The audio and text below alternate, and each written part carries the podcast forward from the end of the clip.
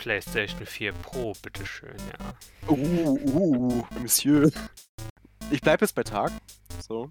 Ich habe mir vorgenommen, nicht mehr über Nächte und, und, und Abende zu sprechen. Es sei auf ewig Tag. In dieser Folge der Astronauten geht es um Februar 2022.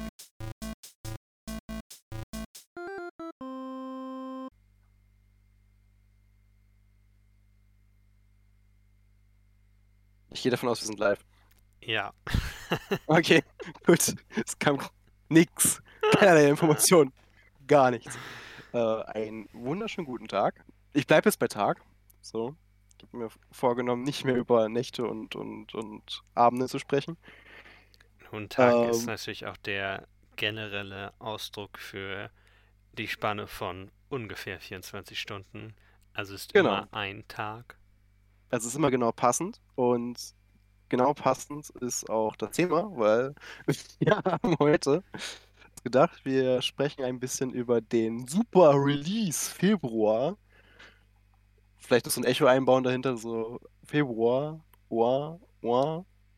Das hast du So, jetzt ich ja schon gemacht. Also Ja, mir das Echo ist jetzt keine, schon quasi, keine Mühe mehr geben. schon quasi da, weil ja so viele Spiele jetzt rausgekommen sind im Monat und wir uns natürlich die Frage stellen, zum einen, wer ist der große Gewinner, wer ist der große Verlierer, für was haben wir uns entschieden, weil letztendlich man muss halt seine Sachen zur Seite schieben, weil man kann halt nicht alles haben in dem Monat, weil da ziemlich viele interessante Sachen waren. Und natürlich, zuletzt, äh, habe ich vergessen, mich vorzustellen, weil ich doof bin, keine Ahnung. ich, bin, ich bin Janis und äh, der liebe, nette Mensch, der mit mir das, diesen Podcast macht, äh, Larry, ist auch da. Hallo. Genau. Und äh, das ist das Thema. Aber zuerst sprechen wir vielleicht so ein bisschen über Ereignisse der Woche, äh, was so passiert ist oder was wir so gemacht haben. Und da würde ich einfach Larry gerade mal den Vortritt lassen. Ja, also erstmal, was ist so passiert? Forspoken ist zum Beispiel verschoben worden. Nein. Gut, ich meine, in dem Monat oder in der Zeit jetzt. Ja, es sollte ja im April oder Mai, meine ich, rauskommen und ich weiß jetzt gar nicht genau, bis wann es verschoben wurde, aber Äh, vielleicht ganz interessant: Square Enix ist ja auch der Publisher, genauso wie bei dem Platinum-Spiel, oder? ja, genau. Dann könnte auch damit zusammenhängen. Dass Ja, weiß halt ich nicht. Ja, ja, ja, also es geht ja schon in sehr unterschiedliche Richtungen beides. Hm. Und zum Beispiel haben sie ein anderes Spiel, über das wir heute noch reden werden, nämlich Triangle Strategy, haben sie nicht verschoben. Das kam ganz regulär raus auf der Switch mit recht guten Reviews. Mhm. Ja, Ja, gut. also in dem Sinne, Ähm, Schauen, schauen wir mal, können wir ja später noch erörtern. genau. Ansonsten, Larry, hast du noch was anderes Schönes für uns? Hast du was Schönes unternommen oder gezockt? So. Ich hätte noch eine schöne Ankündigung, und zwar gibt es ein neu ganz neues Pokémon-Spiel. Und zwar ein ganz neues Hauptreihenspiel. Generation 9 kommt bald raus. Und zwar noch dieses Jahr. Je nachdem, in welchem Land man lebt, heißt es anders. Hier bei uns heißt es Purpur und Karmesin. Ähm, was übrigens beides sehr coole Farbnamen sind. In der Englisch, die englische Version heißt dann Violet und Scarlet. Das ist halt so ein cooles Wort. Ja. Wir können gleich noch über die Starter reden, wenn wir auch über Pokémon Arceus reden. Reden wir vielleicht auch ein bisschen über das, was uns bei, von diesen über Spielen das- erwartet. Das können wir machen, ja. Das klingt, äh, klingt nicht verkehrt. Okay, dann, ähm, ja, News habe ich, glaube ich, nichts. Außer wir haben, zumindest habe ich heute was gelesen, ein bestätigtes Release-Fenster für Gotham Knights. Ah, okay. Interessant. Und das ist Oktober diesen Jahres. ah, nicht schlecht. Es ist auch ähm, irgendwie die Public-Test-Version irgendwie auf Steam geleakt. Hab Mhm. jetzt aber nichts gena genaueres dazu gelesen, das habe ich jetzt nur gehört. Aber da wurde jetzt wurde klarifiziert, dass es halt im Oktober diesen Jahres rauskommen soll. Also hoffe ich einfach mal, dass es noch genügend Entwicklungszeitraum ist, um gegebenenfalls Content zu erweitern oder halt Spielprobleme, die es halt gibt, ja, zu fixen. Aber es gab ja noch nie einen richtigen Release, also von daher Also Release-Zeitraum. Deshalb ist es ja der erste, also können nicht wirklich von einer Verschiebung reden. Ja.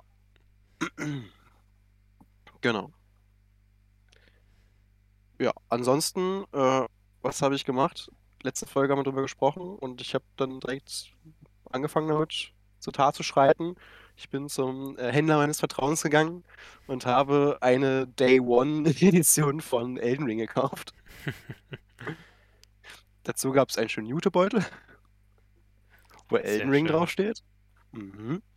Ein paar Sticker, Postkarten, ein Aufnäher für eine Jeans, äh, irgendein Code für eine Webseite von From Software, wo du 1000 Punkte bekommst, wenn du dich einträgst. Ich habe keine Ahnung, was diese Punkte machen sollen. Ja.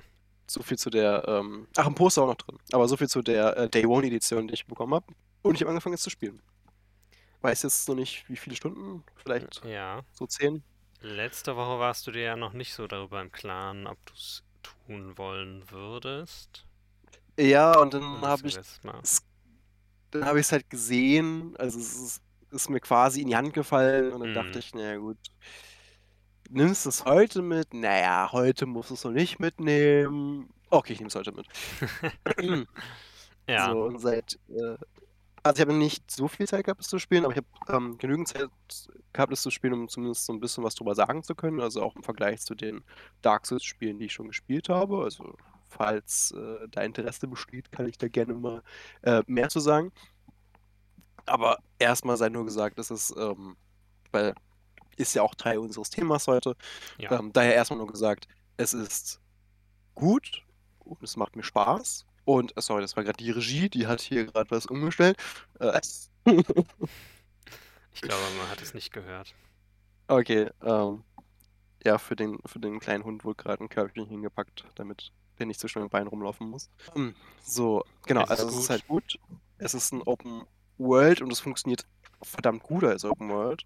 Okay. Weil im Prinzip jedes Mal, wenn du halt auf eine Barriere triffst, wo du nicht weiterkommst, gehst du einfach in die entgegengesetzte Richtung, bis du da nicht weiterkommst. So, Mhm. das ist so ein bisschen die Strategie dahinter. Und äh, so die Open-World-Bosse funktionieren halt extrem gut. So, das ist ja auch vom Überraschungsmoment teilweise.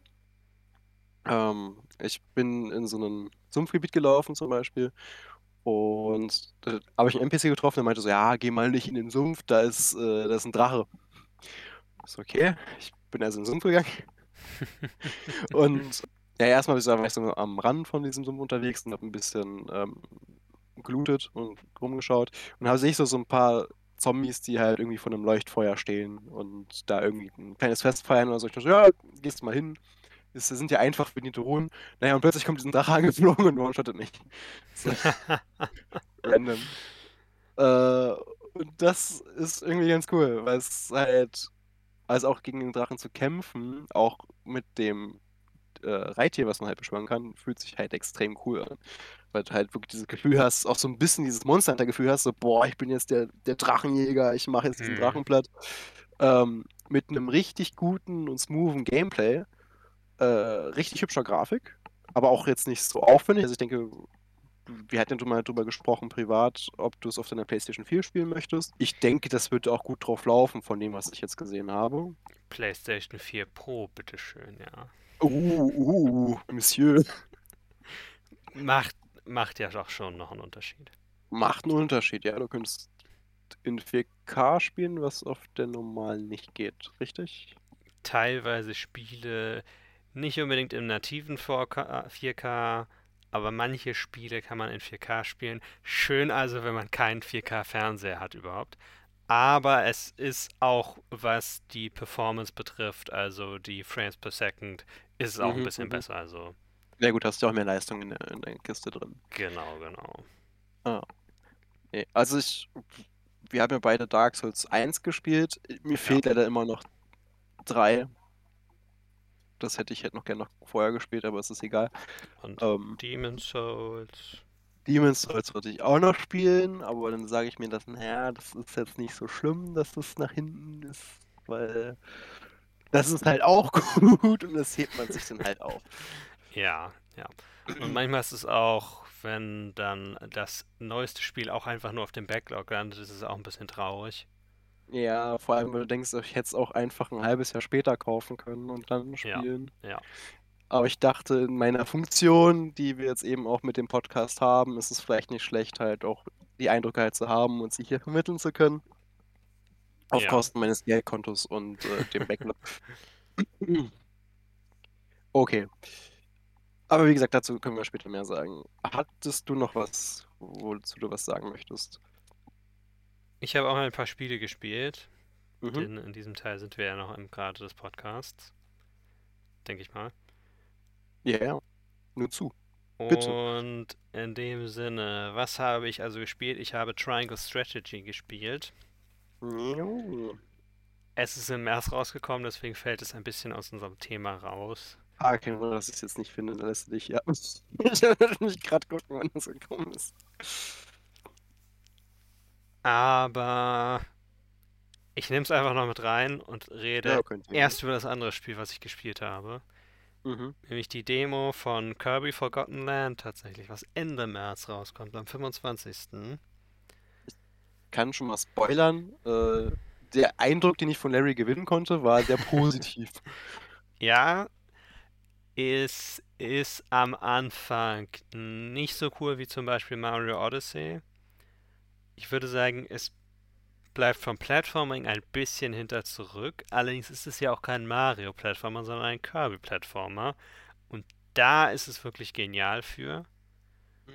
Was Kirby-Plattformer sind immer etwas einfacher, würde ich damit eigentlich nur sagen. Also das Move-Set ist ein bisschen einfacher und alles. Bisher in der Demo hast du halt alles auf einem Knopf. Aber jede Fähigkeit, die du bekommen kannst, wenn du einen Gegner einsaugst, kannst du verbessern und wird dadurch zu einer geupgradeten Fähigkeit, die dann stärker ist. Und meistens sieht dann Kirby auch noch anders aus. Es bezieht sich auf Bosscharaktere dann auch, beziehungsweise auf Minibosse, Bosse, die, die ich gesehen habe. Mhm. Und ja, grafisch sieht es sehr hübsch aus. Es ist natürlich jetzt nicht das 4K Ultra Beast Spiel. Hä, das ist doch das Next-Gen-Game überhaupt. Nee, aber es hat halt immer diesen sehr klaren Artstyle mit recht großen Texturen, die dafür aber auch erstklassig aussehen auf der Switch. Mhm. Ja. Ich habe die ganze Demo zweimal durchgespielt, weil du kannst sie, wenn du sie einmal durchspielst, kannst du sie mit deinem Evolved Copy Abilities durchspielen. Also quasi New Game Plus für eine Demo. New Game Plus für eine Demo, könnte man schon so sagen, ja. okay, cool.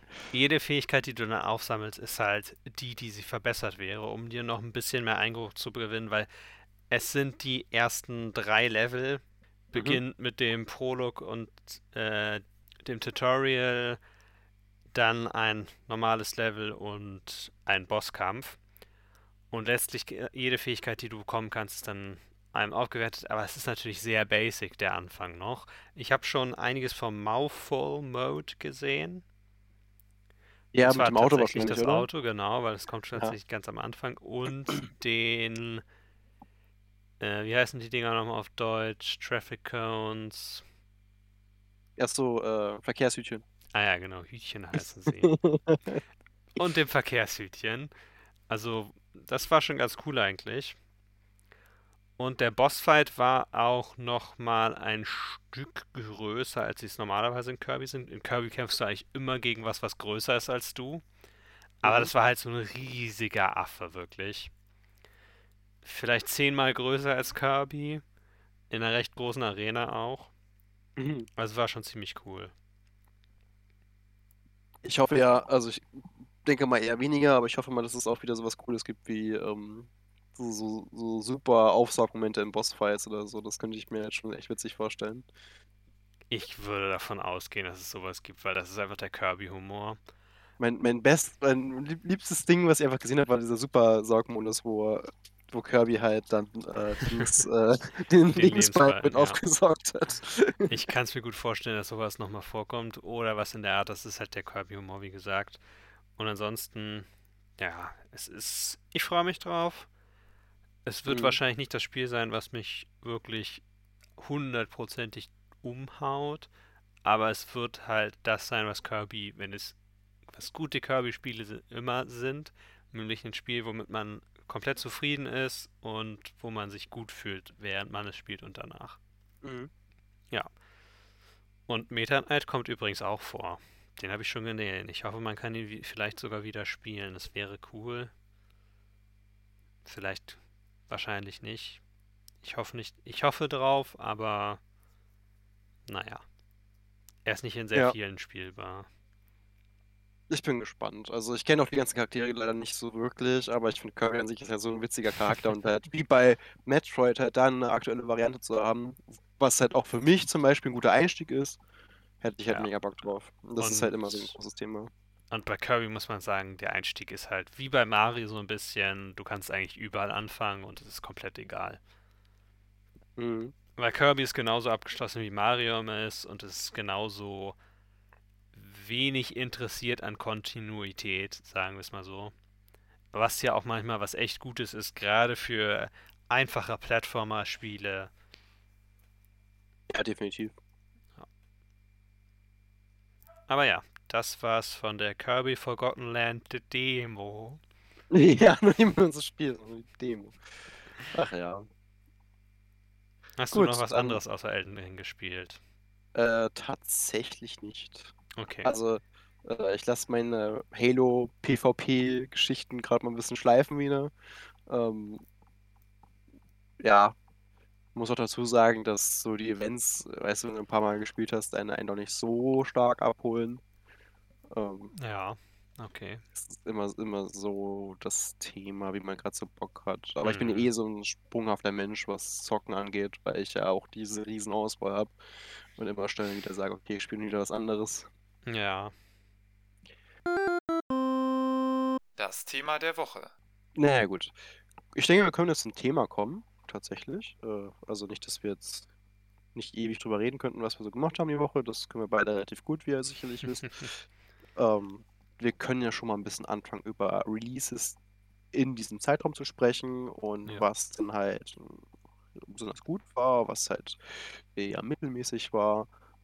Wir können auch so ein bisschen erzählen, was wir halt von Bekannten gehört haben, Was wir halt gespielt haben selber. was wir selber gespielt haben, genau. Das wird so das Thema heute sein. Ähm, ich fange direkt mal an mit, äh, mit einer Bekannten von der Arbeit, die hat tatsächlich. Ich rede jetzt einfach darüber, weil es ist halt ein großes Ding zum Einstieg und dann können wir wieder über kleinere Sachen sprechen. Äh, nämlich über Horizon Forbidden West. Ich habe mir noch Okay. nichts selber dazu angeschaut, muss ich Ich dazu auch sagen. nicht. Ich möchte so wenig wie möglich gespoilert werden. Ich habe mir Genau. angeschaut, wie es laufen würde auf der PS4 und wie es auf der PS4 aussieht. Ja. Ich habe witzigerweise eine Anekdote äh, von den Entwicklern. Die haben nämlich künstlich die Ladezeiten verlängert für die PS5, damit die Tooltips angezeigt werden können, weil sonst waren die Ladezeiten Mhm. so schnell, dass du nicht lesen konntest, was im Loading Screen steht. Ja, ja. Und jetzt sind sie ja auch nur so ein paar Sekunden lang. Ja, dass man es gerade noch so lesen kann. Das Ja. ist schon interessant. Nee, also ich habe äh, eine, eine Bekannte von Arbeit und die ist, ist halt gar nicht, also mag diese Open World und äh, Third-Person-Spiele gar nicht so sehr. Ähm, aber hat dann halt das erste Horizon angefangen, war mega geflasht davon, wie halt so ziemlich jeder, der es gespielt hat. Und das hat das angefangen zu spielen und ihr, ihre Review dazu war einfach, es ist gut, aber die babbeln deutlich mehr als vorher. Also, keine Ahnung, ich, ich bin jemand, ich kann mit Story viel anfangen. Ich kann auch so, so gerne sowas spielen wie ähm, Detroit Become Human. Deshalb würde es mich wahrscheinlich nicht so stören, wenn Leute mehr reden. Ja. Ähm, aber das war jetzt das erste Kommentar, was mir eingefallen ist dazu. Ja, Ähm, aber ich befürchte, ich werde es halt erst in einem halben Jahr oder so spielen. Also, weil ich sehe mich nicht, wie ich es jetzt in nächster Zeit spiele bei den Releases, die wir ja diesen Monat hatten. Und demnächst haben werden. ich würde es gern spielen, weil im Gegensatz zu Elden Ring, wo ich glaube, dass es von der Performance her nicht so stabil ist auf der PS4, Mhm.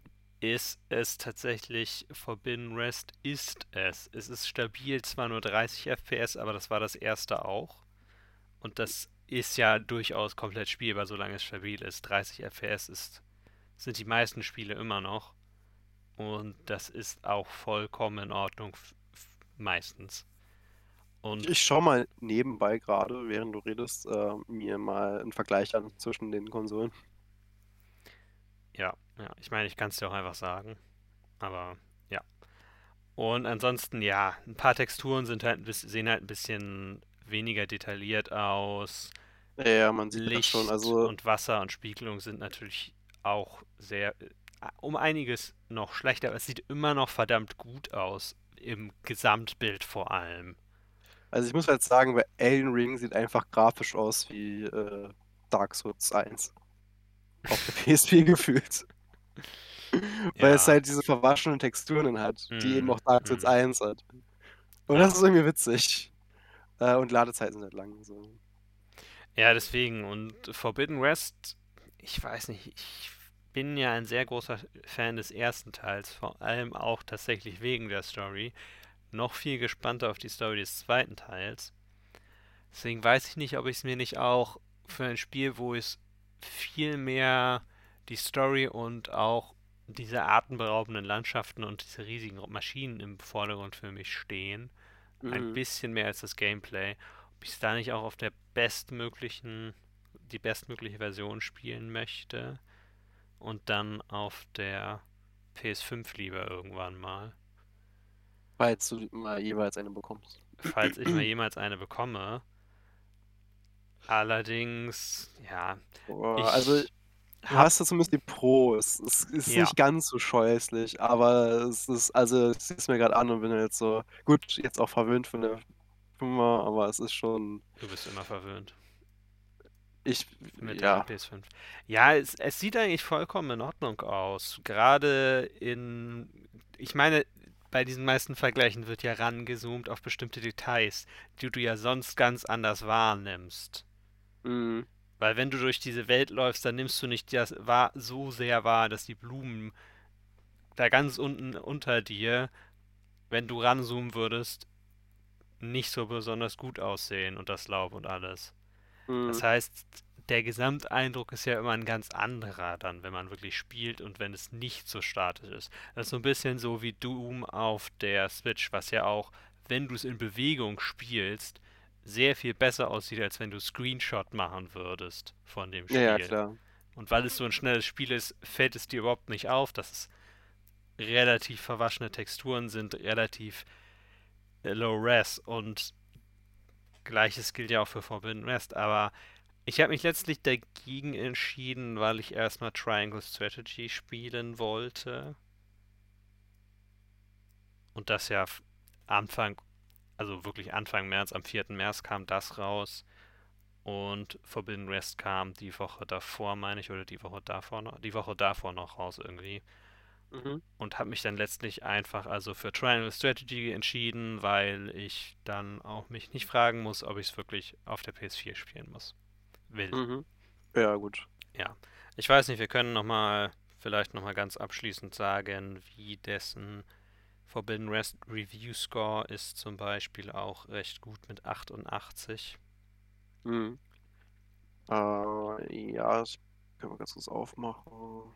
Elden Ring ist bei um die 95, glaube ich, ne? Ja, kommt auf die Plattform drauf an, weil PC Ja, ist ein bisschen abgeschlagen, weil läuft nicht ganz so gut.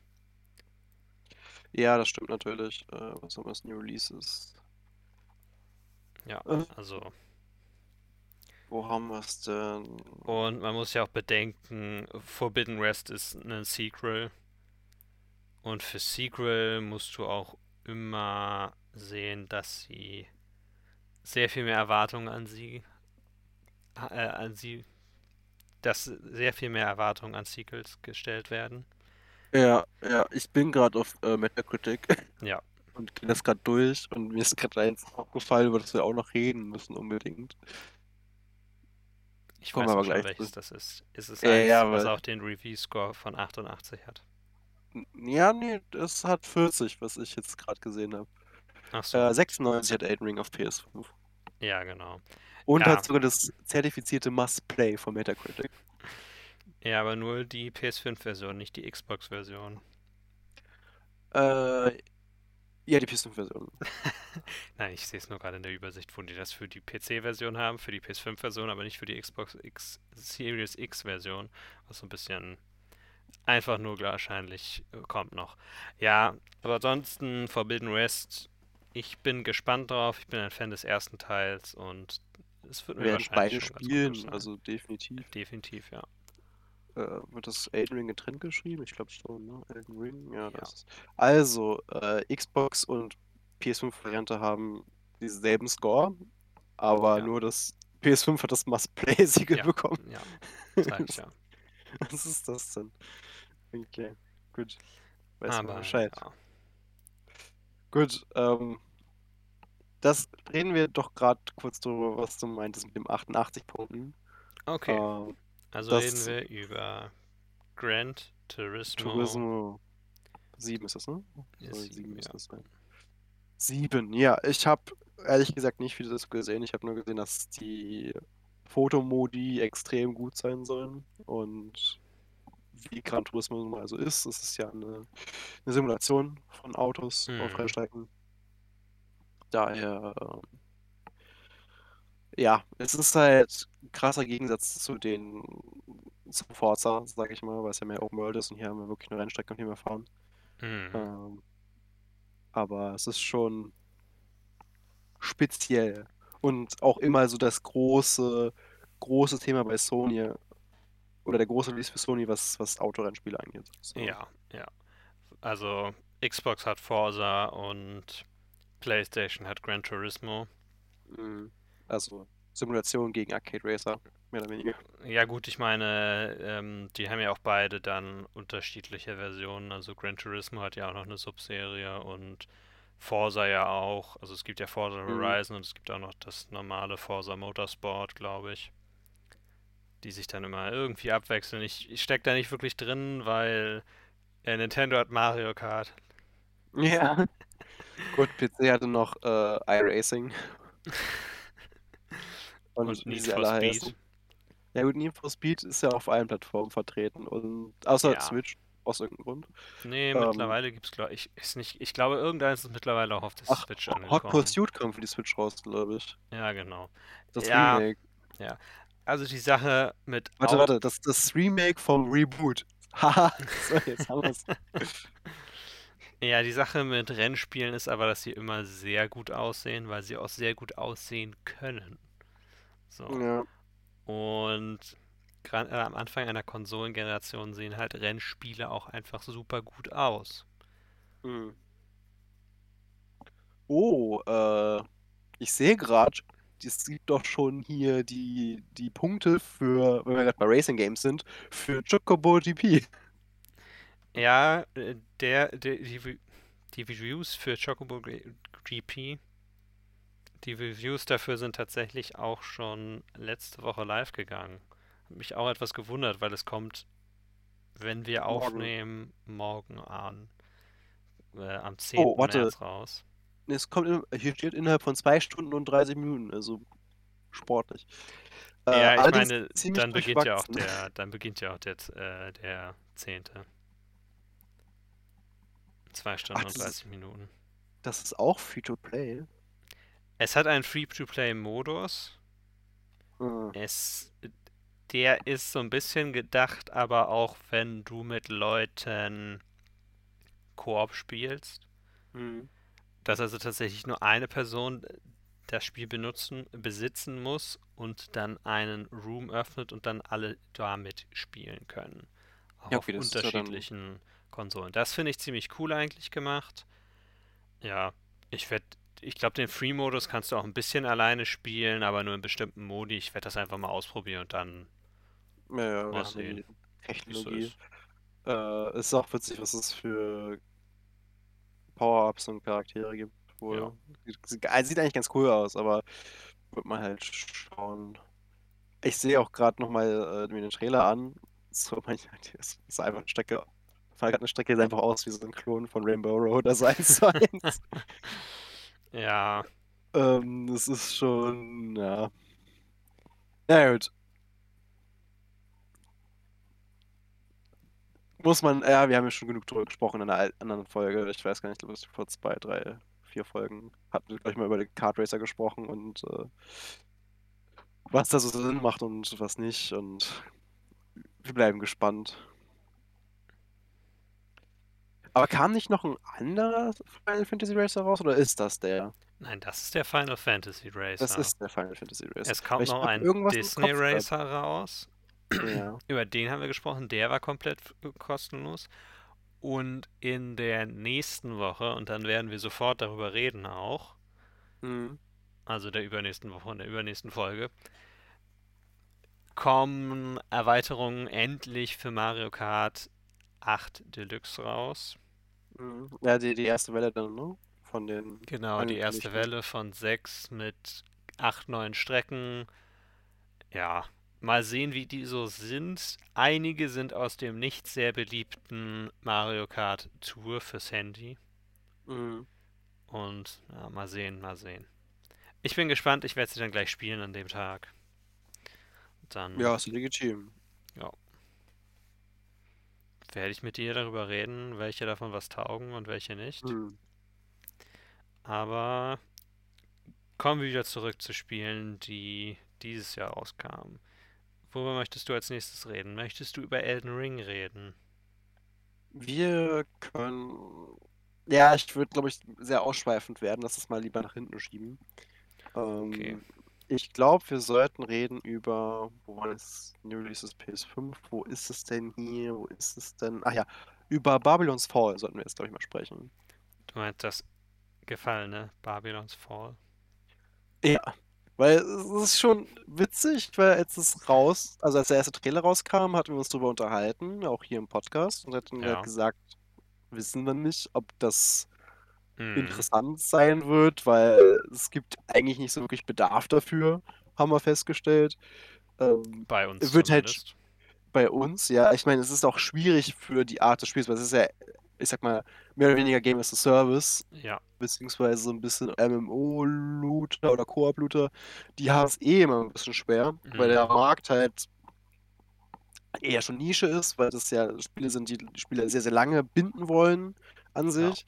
Und das andere Problem ist halt, es gibt halt eben schon Platzhirsche, die das halt gut können, wie zum Beispiel Destiny oder mhm, ich sag mal, wenn man jetzt kein Geld ausgeben will, sowas wie Warframe. Deshalb, auch wenn Platinum Games halt wirklich eine richtig gute Firma ist, was halt äh, Gameplay und äh, vor allem halt so Hack-and-Slash-Spiele angeht, ja, ähm, war es von Anfang an klar, dass das schwierig wird für die. Und jetzt ist es rausgekommen und auch in dem Monat, wo halt alles andere rausgekommen ist und dann war es eigentlich nur zu erwarten, dass es halt furchtbar scheitert. Ja. Das Problem ist aber auch, dass die Reviews auch nicht besonders sind. Also das Ja. Spiel ist auch noch nicht besonders gut. Und es ist ja gehört veröffentlicht von Square Enix, die auch Avengers veröffentlicht haben, was ja recht ähnlich auch Ja, gedacht ja. war, nämlich auch Games of the Service, auch mit Koop und einer Party, die man mit seinen Freunden zusammenstellt. Hier so gerade ein paar Reviews. Ähm, witzigerweise, gerade das Gameplay, was ja eigentlich so jetzt ein Goldsternchen haben sollte bei Platinum Games, ist wohl ziemlich langweilig. Ja, ja, das habe ich auch gelesen, dass es vor allem Button-Mashing ist und das nicht besonders kreativ. Zugegebenermaßen sind Hack-and-Slash-Spiele gehen immer in die Richtung von Button-Mashing. Ja, ja. Aber trotzdem ist, sind wir es eigentlich besser gewohnt. So. Ja, also vor allem sollte man erwarten, dass es sich so ein bisschen schon verändert hat mittlerweile. Denn Ja, es ist nicht ihr erstes Button-Mashing. Es ist, meine, es ist nicht so wie Bayonetta, was ja jetzt auch schon ein paar Jahre auf dem Buckel hat, was ja auch durchaus viel Button-Mashing ist, aber halt noch andere Qualitäten hat, was die Story und das Lore betrifft, mehr. Mhm. Und ja, ich weiß nicht, ob Babylon's Fall damit dann herhalten kann. Und anscheinend kann es das nicht. Anscheinend gibt es auch noch ein paar andere Probleme und es hat, glaube ich, nicht mal zu seinen Hochzeiten 1000 Spiele auf Steam gehabt. Genau, es hat weniger Spiele zu seinen Hochzeiten gehabt als Battle, das neue Battlefield in seinen schlechtesten Zeiten. Hm, ja. Das war so ein Vergleich, den ich gehört hatte. Das, war so, das ist Ja, halt schon tragisch irgendwie. ja, ja. Ich Aber- weiß halt, keine Ahnung, woran es liegt. Aber irgendwie auch vorhersehbar. Also es sah halt von Anfang an echt durchwachsen aus. Also ich weiß nicht, ob es schon das Problem ist, wieder, dass irgendein Typ von Square Enix gesagt hat, so, hey, wir brauchen jetzt hier ein Spiel, es muss Game of the Service sein, wir müssen Mhm. Leute uns binden, wir brauchen jetzt ein Destiny oder sowas in der Art. Ja. Nur um dann halt so ein Ergebnis zu haben, was halt so, ja, so ein paar Ideen zusammengeschmissen, aber halt insgesamt nicht überzeugend, weil es nur gemacht wurde, um halt nochmal zu versuchen, ein Spiel in den Genre zu haben. Ja, ja, und ich meine, Avengers war nicht besonders gut. Guardians of the Galaxy war zwar besser, aber weil es Das heißt halt. Singleplayer. Ja, ich meine, es, das Problem war halt daran, dass es auch, also für Square Enix hat gesagt, dass es für sie hinter den Erwartungen zurückgeblieben ist. Das Problem wird sicherlich auch gewesen sein, dass es halt irgendwie so ein bisschen zu sehr nach Avengers aussah, weil zum Beispiel als du es gesehen hattest, der du Avengers gespielt hast und es nicht Ja. mochtest, hast du gleich gesagt, nee, das wird scheiße sein. Und Ja. ich denke, Also, es ging vielen Spielern so, dass sie von außen das betrachtet haben, gedacht haben, nee, das kann gar nichts sein. weißt du, mein Gefühl war vor allem, also jetzt so im Nachhinein, bei dem Marvel äh, Guardians of the Galaxy Spiel, dass äh, es Leute überraschend gut fanden, weil sie alle negativ drangegangen sind. Ja, das, das ist so ein bisschen das Gefühl, was ich dabei habe. Ja. Aber gut, das ähm, ist jetzt nur me- meine Meinung. ähm, aber es soll aber ganz witzig sein, auch mit den Entscheidungen. Also es Ja, ist ja schön, wenn es halt, wenn es funktioniert. So. Weil es ja dann so ein bisschen auch in die ähm, Mass Effect-Richtung geht mit deinem Team, dass du hier Teambefehle geben kannst in den Kämpfen. Das ist ja alles, alles schön, wenn das funktioniert. Aber ja. Ich glaube, es war dann auch am Ende gut oder halt so okay und ich, ich habe es mir immer noch nicht geholt, weil es mich einfach nicht interessiert. Ich bin mal ja, gespannt, wie das jetzt wird mit Suicide Squad beziehungsweise Gotham Knights. So, das ist wirklich ein Thema, wo ich mich frage, okay, wird das halt stark Game as a Service werden? Wird das halt auch ein Versuch von Warner Brothers sein, zu sagen, hey, wir brauchen so einen Titel unbedingt, mhm. aber dass sie sich halt viel Zeit nehmen, stimmt mich halt schon positiv. Weil ich meine, so Suicide Squad ist jetzt seit 2016 in Arbeit, glaube ich, weil 2016 kam Arkham Knight raus. Also es müsste relativ lang Mhm. schon in Bearbeitung sein. Und bei, gut, bei Gotham Knights kann ich es nicht sagen, das, da weiß ich zu wenig zu, aber zumindest, dass sie halt äh, auch relativ lange gewartet haben, einen Release-Termin rauszubringen, Ja, stimmt mich eigentlich positiv erstmal. Das sind halt schon mal ja, gute, gute ja, Zeichen. ja. Ich meine, sie hatten da sicherlich auch mit der Pandemie zu kämpfen.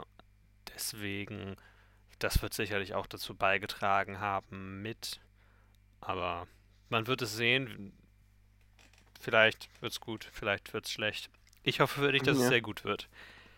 ich auch. ich auch. Ähm, Okay, dann können wir eigentlich über Elden Ring sprechen, ne? ja. Oder hast du noch ein Spiel, das rausgekommen ist, das dich interessiert hat? Ich gucke gerade nochmal auf die Liste, aber ich glaube, ähm, also, wir können noch mal über Triangle sprechen, wenn du möchtest. Ja, ja. Ähm, ansonsten, also gut, Shadow Warrior 3 Pokémon. kam jetzt raus, das war so durchwachsen, aber das ist halt Shadow Warrior, das überrascht, glaube ich, keinen, dass es eine durchwachsene Kritik bekommt, weil es ist halt einfach ein spezielles Spiel, das wird nicht jeden abholen. Hm, Total War, Warhammer Ah, stimmt, da könnten wir schon nochmal drüber rechnen, weil das 3 kam ist, äh, ja, und das ist, also ich habe es auch gespielt, nicht viel gespielt, aber ich habe es gespielt. Hm, Und es ist, also hat jetzt ja schon relativ gute Bewertung bekommen. Also ich finde es auch vom Gameplay und von den Neuerungen, die es gibt, was man damit alles machen kann, ist es, glaube ich, auch deutlich länger interessant, als es jetzt die alten Teile waren. Also es ist wieder eine Verbesserung. Äh, es gab eine Verbesserung im, äh, in den Maps, auf denen du jetzt die Schlachten austrägst. Also sie sind auch deutlich interessanter geworden, statt einfach nur immer dieselbe Geschichte zu haben und auch bei kleineren Siedlungen einfach ein Feld zu haben, auf dem man sich trifft. Ist es jetzt sogar so, dass kleinere Siedlungen teilweise einfach auch Städte sind, nur ohne Mauern, wo aber halt der verteidigende Spieler, wenn er halt ähm, Ressourcen hat, äh, Mauern und sowas aufbauen kann, provisorische. mhm. Was, oder halt auch Türme, die halt die ganze Zeit dann auch auf die Fraktion schießen, was es nochmal deutlich inter interessanter macht, finde ich.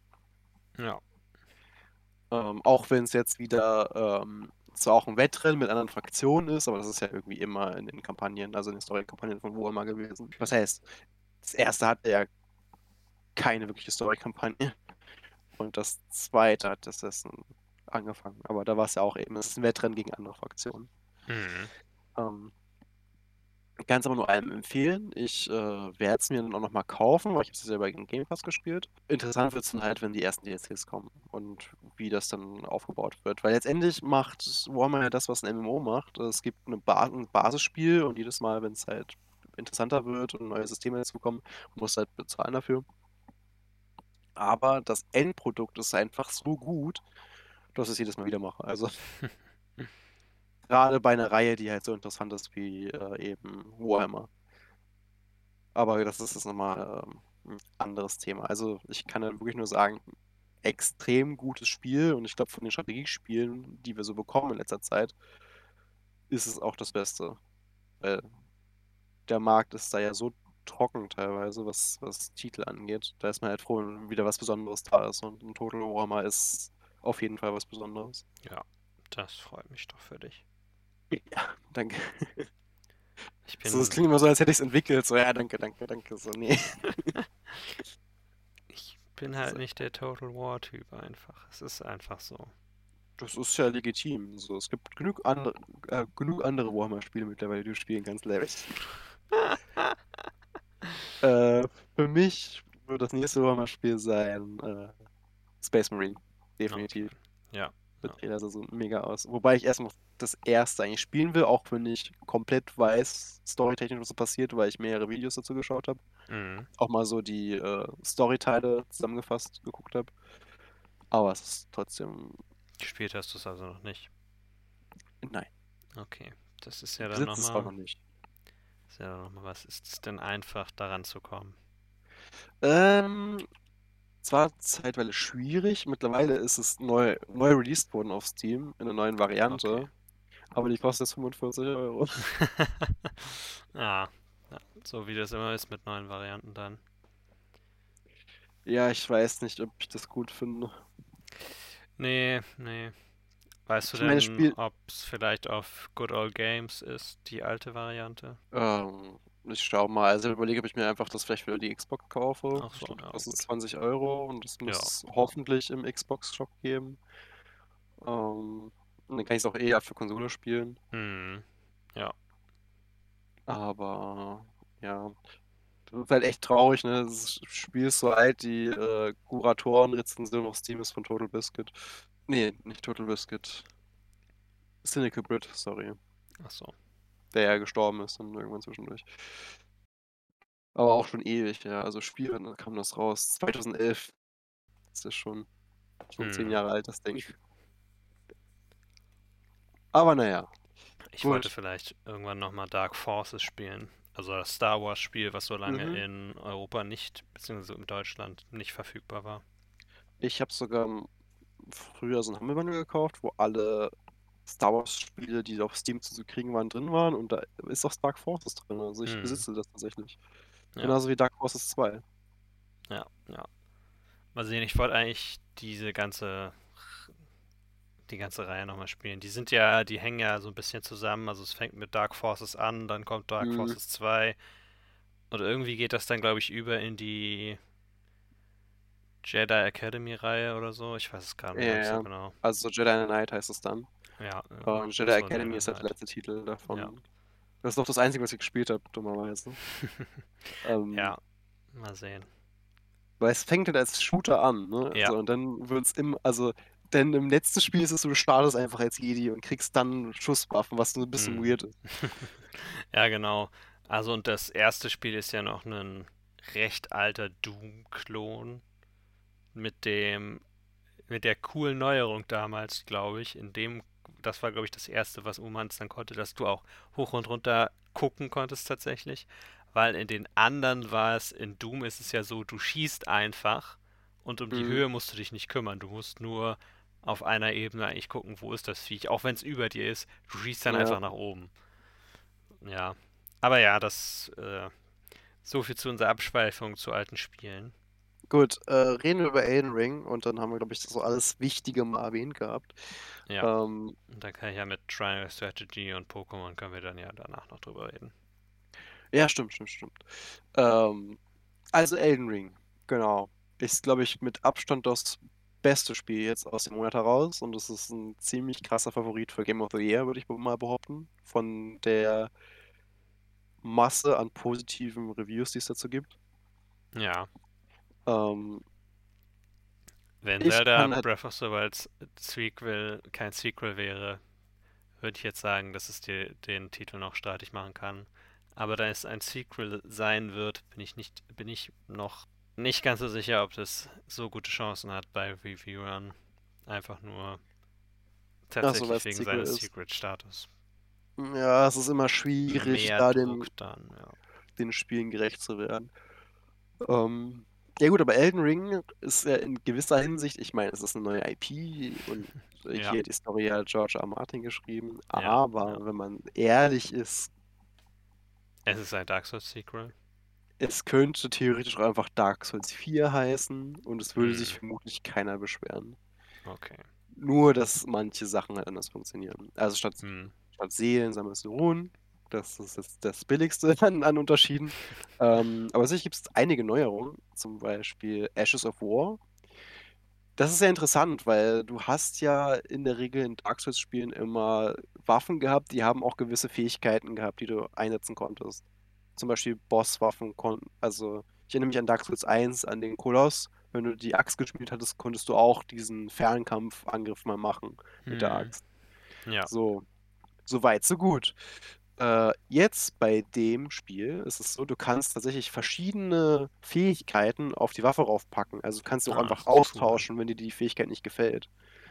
Und das ist ziemlich witzig, weil du Ja. kannst dann, ja, ich habe jetzt noch nicht so viel damit rumexperimentiert, aber du kannst zum Beispiel von deinem Schild, kannst du das, ähm, weil der Effekt von dem Schild in der Regel ist ja immer das Kontern, Hm.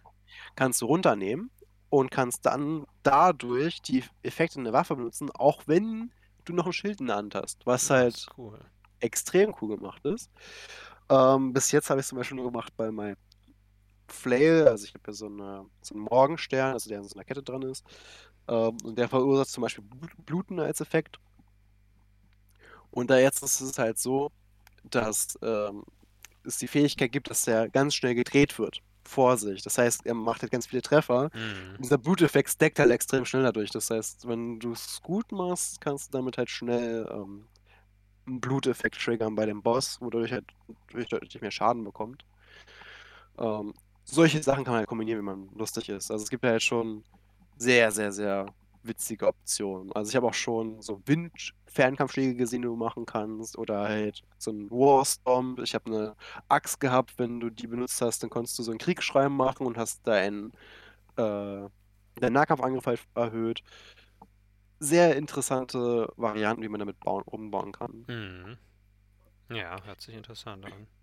Dann muss man noch dazu sagen, Elden Ring hat ein deutlich höheres Level, als es andere Spiele hatten. Deshalb hat man so ein bisschen eine komischere Beziehung zu seinen Runen. Also man denkt halt, es ist nicht so schlimm, wenn man mal 2000 Runen oder 20.000 Runen oder so verliert, weil das Spiel gibt ja halt sehr, sehr viele. Aber auch weil du Okay. halt ein höheres Level erreichen sollst eigentlich. Okay. Ähm, dann muss man dazu sagen, wir haben sehr, sehr viele Open-World-Bosse und tatsächlich auch jetzt einen Tag-Nacht-Zyklus und verschiedene Bosse, die zu verschiedenen Tageszeiten auftauchen. Also ein gutes Beispiel ist im Anfangsgebiet gibt es eine Brücke und wenn Hm. du äh, tagsüber hingehst, ist da einfach nur so ein normaler Ritter auf einem Pferd. Oder eigentlich ist es mehr so ein, so ein Räuber auf dem Pferd. So. Die laufen überall rum und sind halt normale Gegner. Sind eigentlich auch nicht so, so krass. Wenn du jetzt aber nachts hingehst, ist da plötzlich äh, ein schwarzer Ritter und der ist ein Boss. So. Äh, solche Sachen zum Beispiel.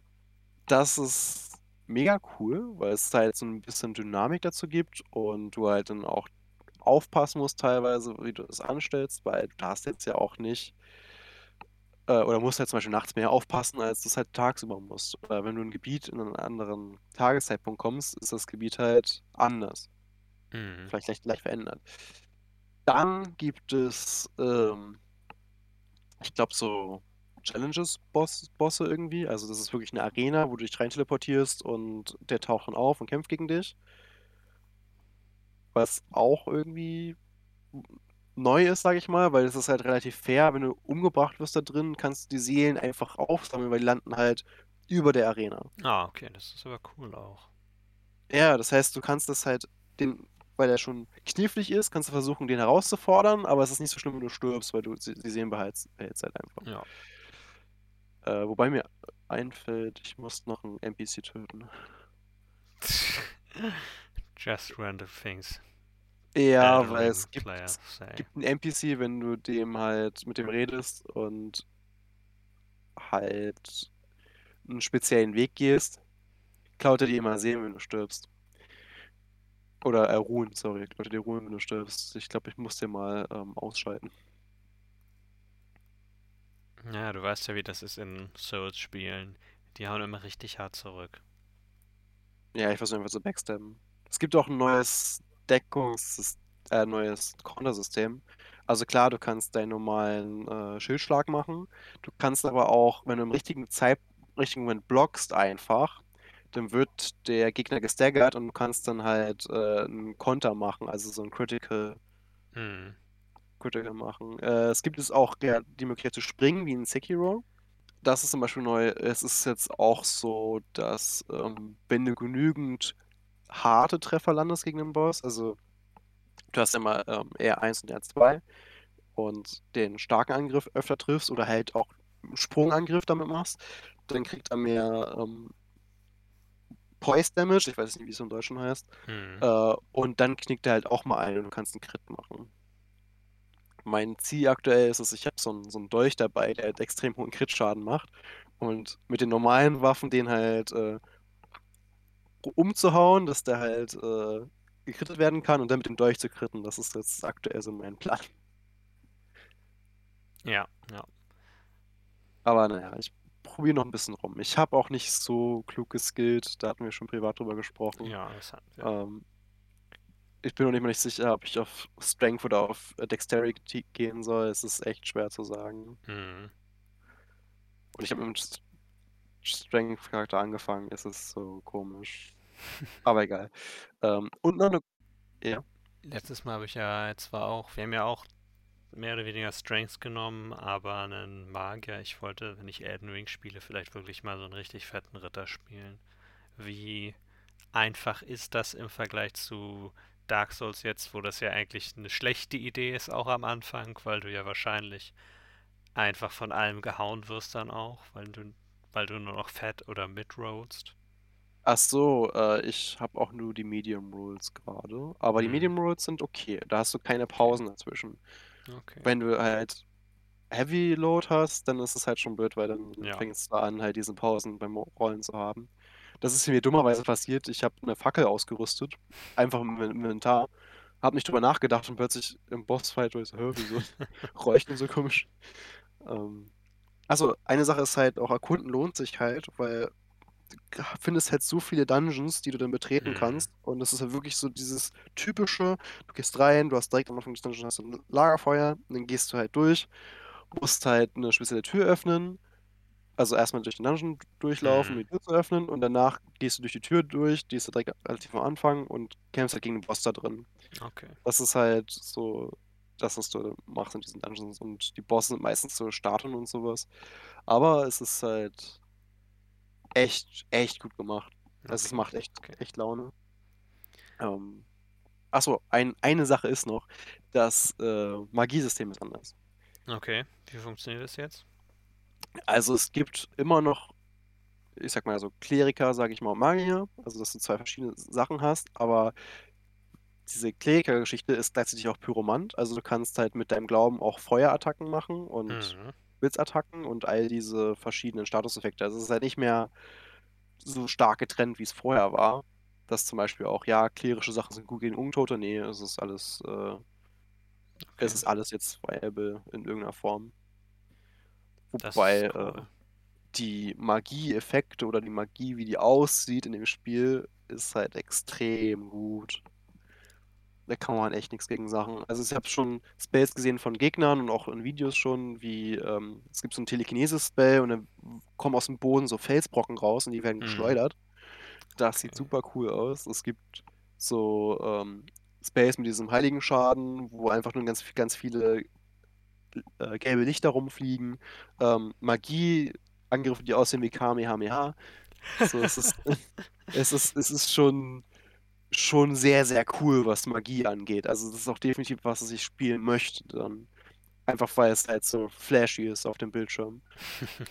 wenn ich dann Ja, den ersten ja. irgendwann geschafft habe. Gut, äh, das war soweit eigentlich alles. Ich hatte gerade irgendwie noch was auf der Zunge gehabt, aber ich komme gerade nicht drauf. Ähm, Was noch zu Klassen oder Magie? ich kann es dir gerade nicht sagen. Ah. Okay. Es tut, es, tut mir, es tut mir leid. Es tut mir wirklich leid, aber ich komme gerade nicht drauf. Poise heißt übrigens auf Deutsch Haltung oder Gleichgewicht. Genau, also er ist ja quasi einfach die Gegner aus dem Gleichgewicht zu bringen, Ja, wenn ja. du das machst. Also Sprungangriffe sind schon eine feine Sache. Mhm. Und. Achso, übrigens, wenn du einen fetten Krieg, äh, Ritter spielst, also wirklich fett, fett, fett, Mhm. ähm, würde ich dir empfehlen, kannst du machen, äh, sollst nicht rollen. Du sollst einfach zur Seite springen. Okay. Weil springen kannst du genauso gut wie vorher. okay, dann also es ist tatsächlich so ein bisschen besser möglich, sagen wir mal. Genau, also du kannst es relativ gut spielen sogar. Also du kannst halt nach hinten springen, du kannst zur Seite so ein bisschen springen, aber du bewegst dich halt immer in so einem Bogen nach oben, ne? Mhm. Und du Ja. hast ja keine, keine Iframes dann, glaube ich, in denen du unverwundbar bist. Okay, na gut. Aber es, gibt, es gab schon so oft Momente in dem Spiel, wenn du einfach nur ranspringst und angreifst, dass du dadurch einen Schlag ausweichst, weil du halt über die Klinge rüberspringst. Das ist echt, Hm. echt cool gemacht. Ja, ich werde mal sehen. Auch bei diesem Spiel trifft, glaube ich, so ein bisschen das zu, was auch bei Forbidden West zutrifft. Bei diesem Spiel aber noch ein bisschen mehr. Ja, was, was trifft zu, was bei Forbidden West so trifft? Ach so, PS4 oder PS5 spielen. Wo man es dann drauf spielen möchte eigentlich. Ob man noch wartet, um es dann Also, die beste so, ja, Möglichkeit ja, zu haben. okay. Ja, es ist schwer zu sagen. Ich, ich, ich würde es nicht auf, P, auf äh, PC spielen. Wobei, es glaube ich, mittlerweile gefixt worden. Aber es war wohl am Anfang nicht gut. Ja, ja. Das stimmt, das hatte ich auch gehört. Und ja, keine Ahnung. Ansonsten mal abwarten, mal sehen. Ich würde es gerne auch spielen. Ich würde ein bisschen lieber eigentlich Forbidden West spielen vorher. Mhm. Das ist auf meiner persönlichen Prioritätsliste ein bisschen höher, einfach nur, weil ich weiß, was ich davon erwarten kann. Und ich mir weniger Fragen stellen muss, wie welche Klasse spiele ich jetzt? Ja. Und wie baue ich die auf? Es ist halt, das ist manchmal der Vorteil dann von diesen Sony Singleplayer-Spielen, wo du einen fixen Charakter hast. Mhm. Okay. Kommen wir noch kurz zu Triangle Strategy. Also. Ja, Und ganz Triangle kurz- Strategy. und ganz kurz danach zu Pokémon. Ja, was kann man dazu sagen? Es ist recht gut. Ich finde es sehr gut. Es ist auch definitiv ein Spiel mit, ein Spiel mit sehr viel mehr Story und Text. Also ich würde so sagen, die Schlachten nehmen knapp unter 50% ein. Weil du hast immer in jedem Kapitel hast du eine Schlacht nur. Mhm. Und dann hast du aber davor immer noch, danach immer noch Text und du hast auch optionalen Text. Das meiste ist synchronisiert mit äh, Nebenschauplätzen, wo du also dann die Story komplett gezeigt wirst, auch aus der Sicht von anderen Charakteren, was die tun in diesem Zeitpunkt, was ich ziemlich cool finde. Mhm. Und du hast auch manchmal Rückblicke für die einzelnen Charaktere. Und ansonsten, die Story ist halt fokussiert auf die Ereignisse nach einem Krieg namens dem Salt Iron War, Mhm.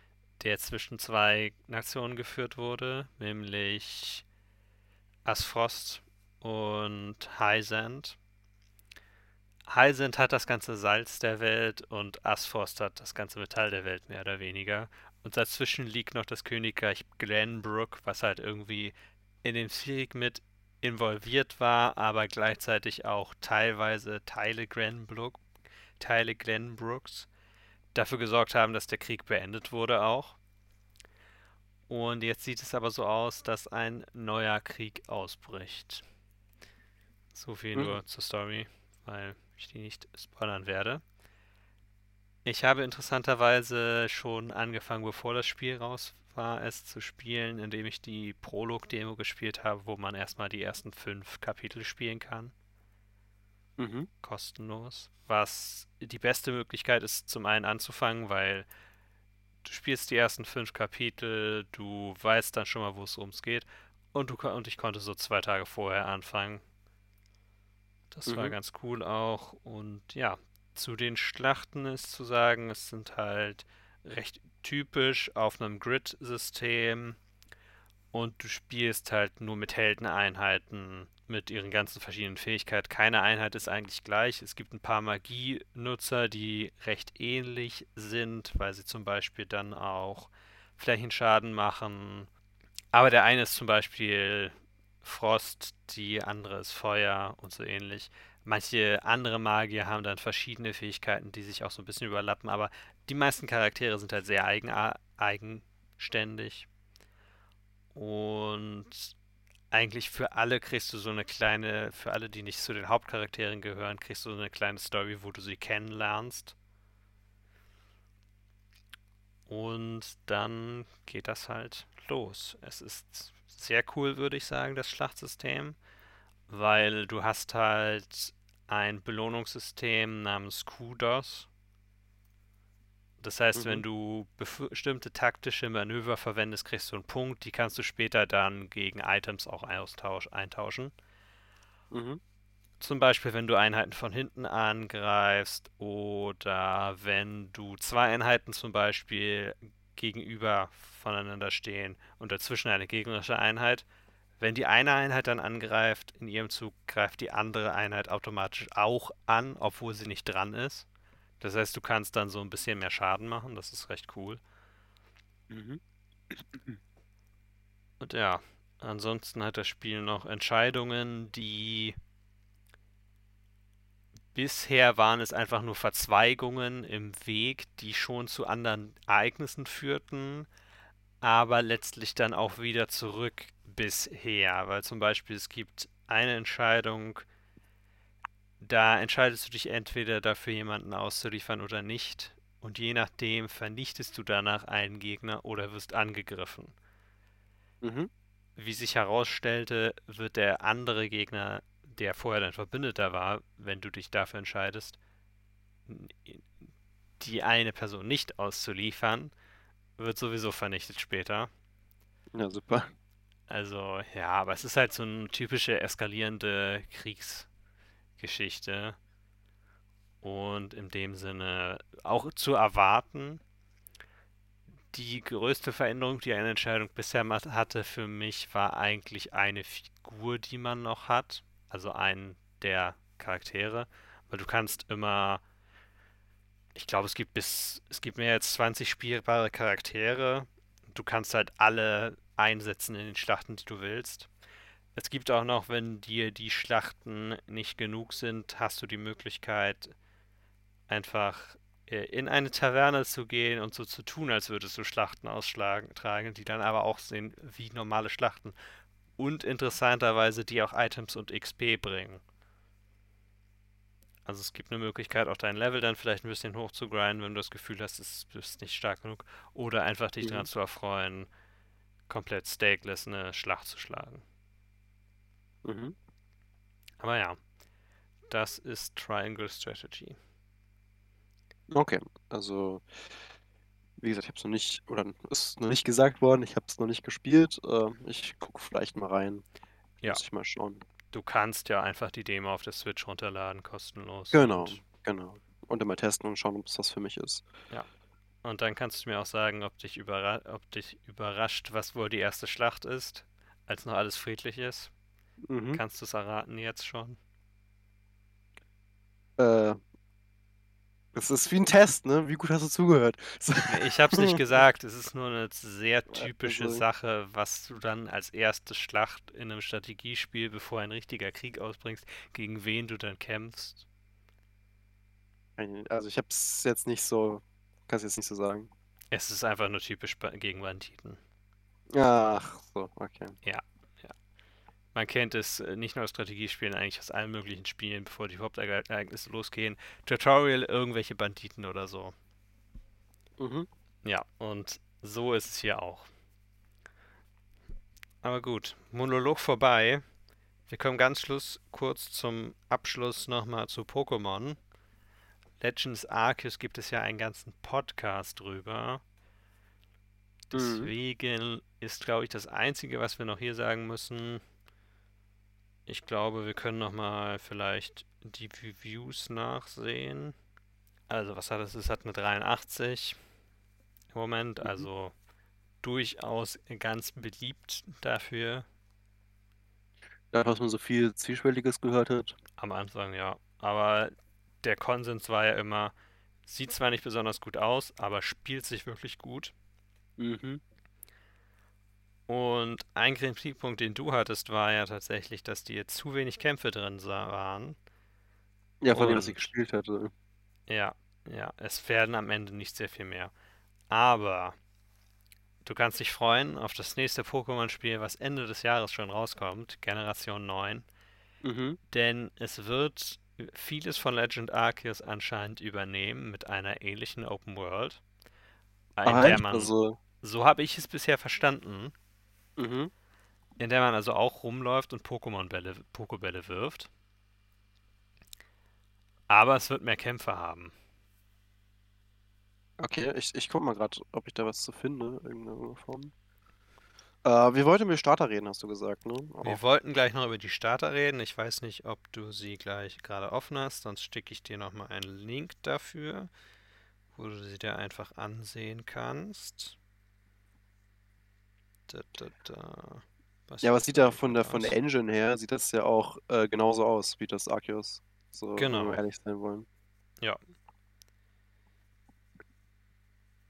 Also ist das halt wirklich der nächste Schritt in der Evolution von Pokémon.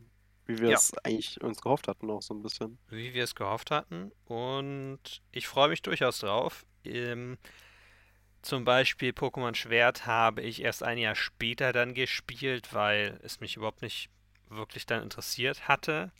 Mhm. Und jetzt also, es ist ja auch, es fällt ja, ich weiß nicht, ob es dich überrascht hat. Mich hat es ein bisschen überrascht, weil ja schon eigentlich im letzten, jetzt zwei Spiele rauskamen, im letzten halben Jahr. Mhm. Aber das lag sicherlich auch nur an der Pandemie. Oh mein Gott, ich, ich sehe gerade den Trailer und äh, es gab einen geheimen Raum, den du nur auf der, ähm, nur wenn du das Spiel illegal auf dem PC gespielt hast, sag ich mal, ähm, konntest du durch die Files heraus oder oder diesen Raum halt finden, sag ich mal. Ja. Und genau dieser Raum ist das Zimmer von dir in dem Spiel. Ähm, oh Mann.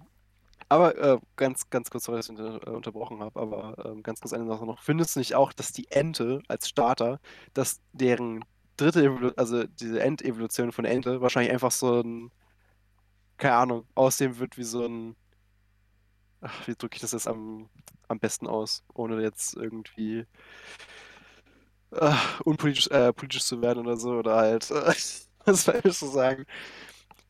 Ja, die Ente stelle ich mir einfach vor, dass sie einfach zwei Meter größer ist und dann so ein, so ein Mantel trägt, so ein Trenchcoat oder sowas, wenn sie halt die Endentwicklung hat.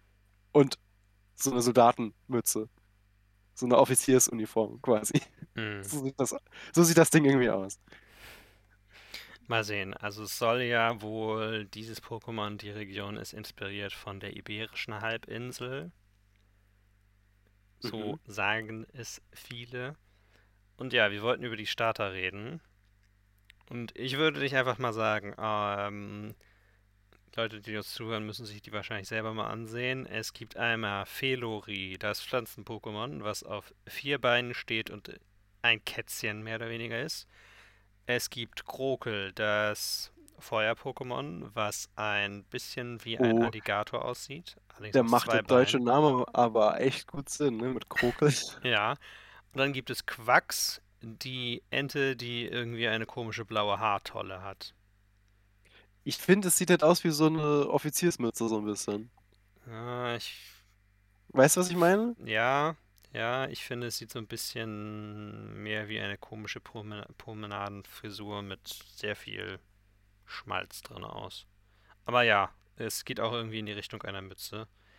Aber sag mir doch mal, Janis, welches dieser Pokémon, und ich möchte darauf hinweisen, dass wahrscheinlich am Ende das Pflanzen-Pokémon nicht mehr auf vier Beinen stehen wird, sondern das gleiche Problem haben wird wie alle anderen Katzen-Pokémon, dass sie irgendwie dann nicht mehr so süß sind, aber das sind die Starter ja nie wirklich ganz so sehr. Ich überlege gerade, was für Katzen-Pokémon es noch gibt, ehrlich gesagt. Es gibt zum einen die ein, es gab jetzt, es gibt zum einen den Feuerfuchs, der Ach, äh, startete auf vier Beinen und war dann, ich meine, Füchse sind eher Hunde, aber und war dann so zweibeinig mit einem Zauberstab. Ah, okay. Dann gibt es das Pokémon, das Feuer-Pokémon, was so eine kleine schwarze Katze war mit rotem Fell, was dann, ich weiß gar nicht mehr, wie heißt denn dieser Typ nochmal, Ist es, Ferenga ist, aus auch tatsächlich in Smash drin ist.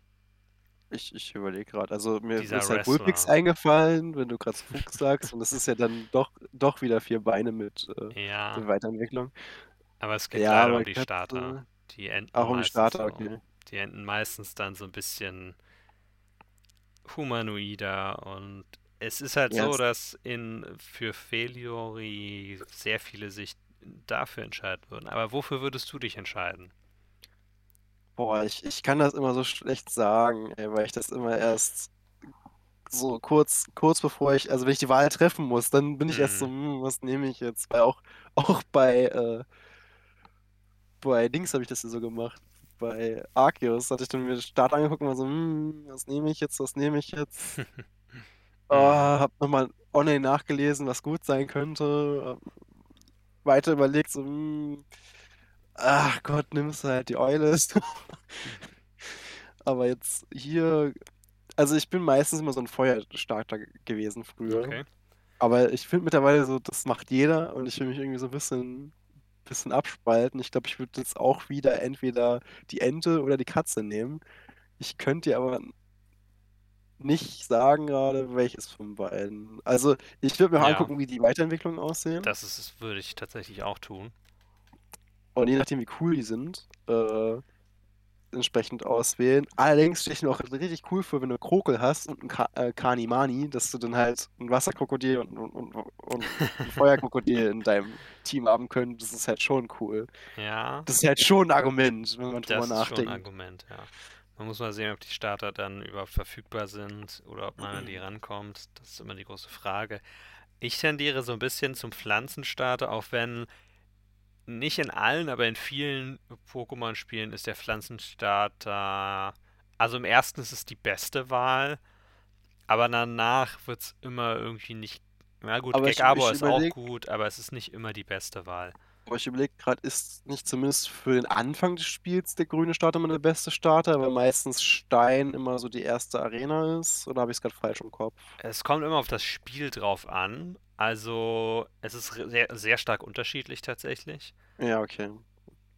Im Weil ich hab's er grad ersten nur vom- Generation hast du recht, in der dritten Generation hast du auch recht. Da ist es der Pflanzenstarter gegen Stein jeweils und Ja. dann gegen Wasser, beziehungsweise gegen Kampf und Elektro.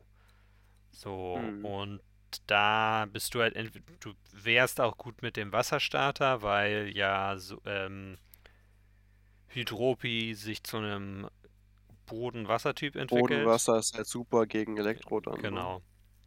Aber ansonsten, der Feuerstarter hat meistens in den ersten Generationen Schwächen gehabt, war aber später sehr viel besser auch. Und was man Mhm. bedenken muss, bei Feuer hat von den drei Typen die meisten Resistenzen. Ja.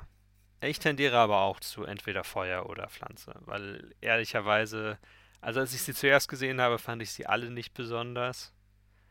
Wenn man sich dann Ja. erstmal dran gewöhnt hat, finde ich vor allem den Wasserstarter ein bisschen. Der ist ein bisschen wack, ich aber ich weiß nicht. Ich, das Krokus sieht halt auch so komisch aus. Das Einzige, was irgendwie aussieht wie ein echtes Pokémon, ist die Katze. Ja, So, das ist so weird irgendwie. Aber wie gesagt, man muss mal gucken, wie die Weiterentwicklungen aussehen. ja. Und wahrscheinlich ist es ja auch so, mittlerweile ist es ja häufig, dass immer mehr Starter ja auch so, so Doppeltypen werden, ne? Also auch, Ja, ich glaube ja. auch, ähm, ja, die Eule, ich habe jetzt ja auch Flugpflanze, so. Mhm, genau, Was? beziehungsweise sie wird dann zu Kampf. In der? Hisuian-Form wird sie zu Kampf, in der normalen Form wurde sie zu, Ka äh, zu Geistpflanze. Ah, okay. Das, ah, vielleicht entwickle ich das wieder mal weiter. Aber ich finde, es, es sieht ja nicht so besonders aus, wenn es, fertig entwickelt ist. Es ist halt so. Es ist einfach dieses ist halt so, ja, ähm, Ja, ja, ich, hm, ich bin bei dem Design auch nicht so besonders überzeugt gewesen. Das Coole daran ist, ist, dass es Herbstlauf ist für ein Pflanzen-Pokémon, was sie halt bisher nicht gemacht hatten. Was mir wiederum nicht so gut gefiel, war dann das Design overall. Ja, ich muss es theoretisch noch entwickeln, aber mal sehen. ja, ich habe es jetzt auch, ich habe es ja auch nur dann gehabt und dann eingesperrt, weil ich dachte, nee, das brauchst du jetzt nicht weiterzuspielen. Ja, Naja, schauen wir mal. schauen wir mal, ja. Gut, das war soweit, glaube ich, die Folge. Das war sie genau. Wir haben über alle Dinge mal gesprochen. Ähm, also alle wichtigen Dinge mal gesprochen. Ich glaube, wir haben nichts vergessen. Falls wir was vergessen haben, ähm, wisst ihr ja, wir sind immer noch Social Media faul, deshalb könnt ihr es uns nicht mitteilen. Aber, also doch, ihr könnt es ihr könnt's über Twitter unter, ich glaube, SNauten Podcast oder so. Ordnung nur tatsächlich. SNauten äh, könnt ihr uns das sogar mitteilen, wenn ihr wollt. Ja, Genau. Und dann war's das. Und ich wünsche euch noch, Mal. genau, ich wünsche euch noch eine schöne Restwoche und bis zum nächsten Mal. Larry, Dankeschön für deine Zeit und Bitte, bitte. bis denne Antenne. Oh nein, oh nein, das ist ein Spruch eines anderen äh, Senders oder Medienproduktes. Ich weiß es gar nicht, wo das herkam. Ich glaube, das kam von irgendeinem Radiosender, aber ich bin mir nicht mehr ganz sicher. Ja, ja.